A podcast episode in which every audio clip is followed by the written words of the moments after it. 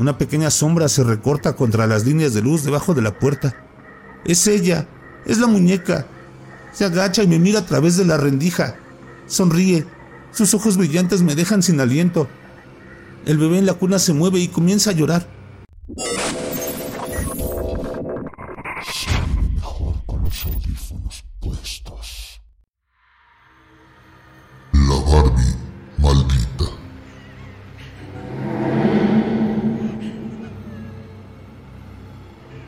...20 de diciembre... Querido Papá Noel... ...soy una niña de 8 años llamada Guadalupe... ...todos me dicen Lupe... ...así que tú también puedes llamarme así... ...me he portado muy bien todo el año... ...he cumplido con la tarea de la escuela... También he sido una buena hermana al cuidar del bebé cuando mi mamá se va de noche y regresa a la madrugada, eufórica y sonriente como nunca. Así que creo que me merezco un buen regalo. Ayer en la tarde vi en el centro comercial la última Barbie, la que viene con la bañera y se le puede teñir el cabello. Sé que es un poco cara, pero creo que podrás conseguirla para mí. Porfis, Papá Noel. Porfis, porfis, porfis.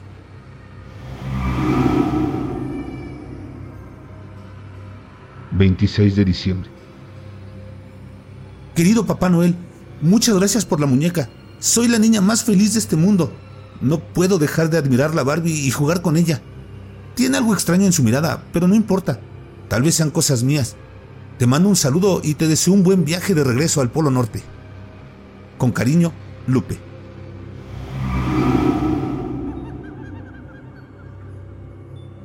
...31 de diciembre...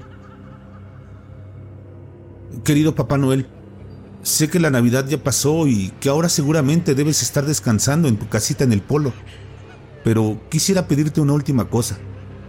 Quiero que te lleves la muñeca. No es mi intención parecer desagradecida.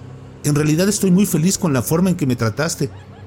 Pero la verdad, esa muñeca me da miedo. Su mirada brilla durante la noche y a veces, sobre todo cuando mi mami no está y yo quedo sola con el bebé, la muñeca se mueve Traté de tirarla o dejarla en el desván, pero de alguna manera siempre vuelve a mi habitación y yo tengo miedo por el bebé. Creo que quiere hacerle daño. Así que por favor, llévatela de aquí. Esta noche la dejaré cerca de la chimenea para que te resulte más fácil encontrarla.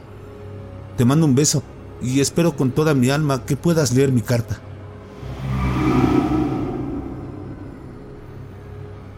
...2 de enero Querido Papá Noel, veo que no leíste mi carta. La Barbie sigue aquí y mamá se ha quebrado el cuello. Cayó de las escaleras cuando iba a trabajar.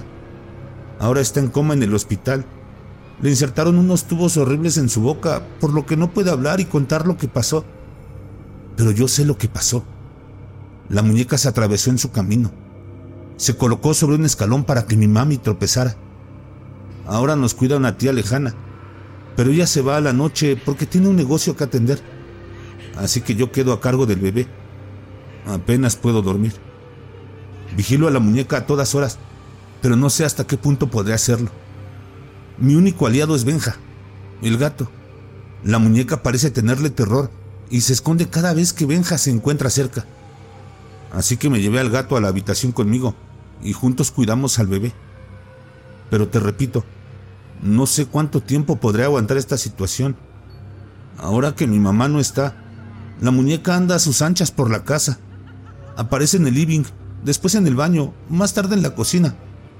Y su mirada. Sé ahora que es la muñeca del diablo, o de su hija, si la tuviese. Por favor, Papá Noel, sé que tienes los poderes para hacer desaparecer la muñeca. Te pido que regreses y te la lleves, porfis, porfis, Porfis.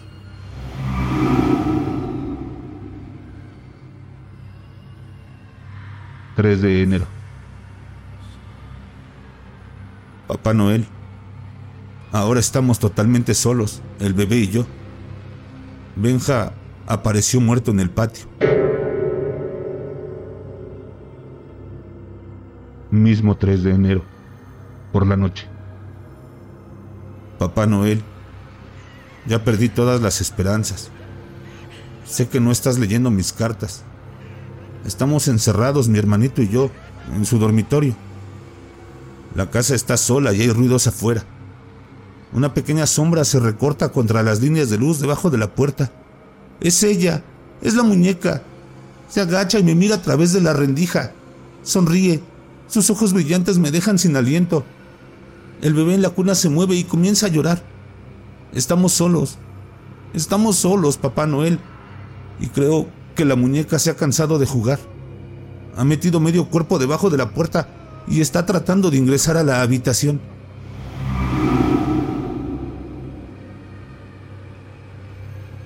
12 de marzo.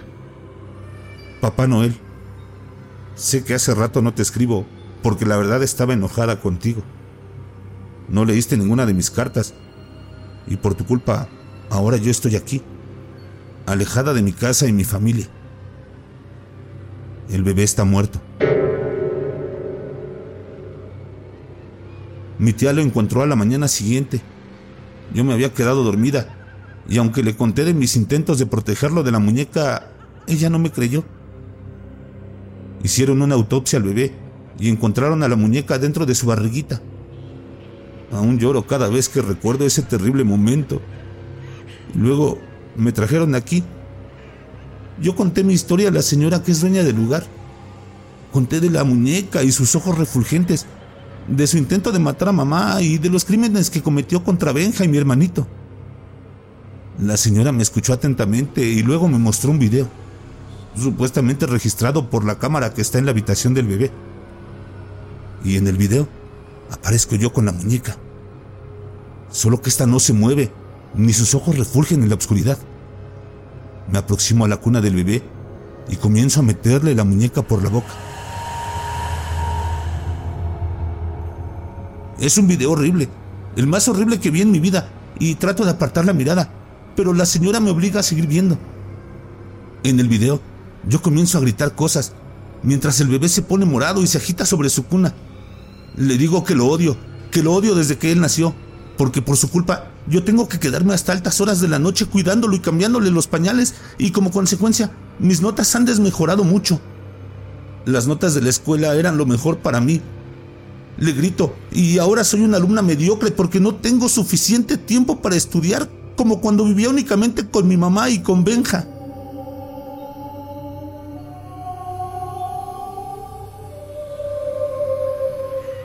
El video se termina ahí. No sé qué habrá pasado después. Seguramente lo cortaron. Pero a mí no me engañan. Sé que la chica de la filmación no soy yo. Es la muñeca. De alguna manera se hizo pasar por mí. Y ahora yo estoy encerrada. Mientras ella debe de andar en algún lugar de la ciudad, escondida y planificando sus próximos crímenes. Pero no importa. Tarde o temprano saldré de aquí y la encontraré. Y entonces me vengaré de ella. Y también de mi mamá por haberme encerrado en este lugar. Y de mi tía por no creer la historia. Y de la señora que me mostró el video. Y también de ti, Papá Noel, por no haber escuchado mis advertencias. Por no haber leído mis cartas Iré al Polo Norte y te buscaré y te encontraré.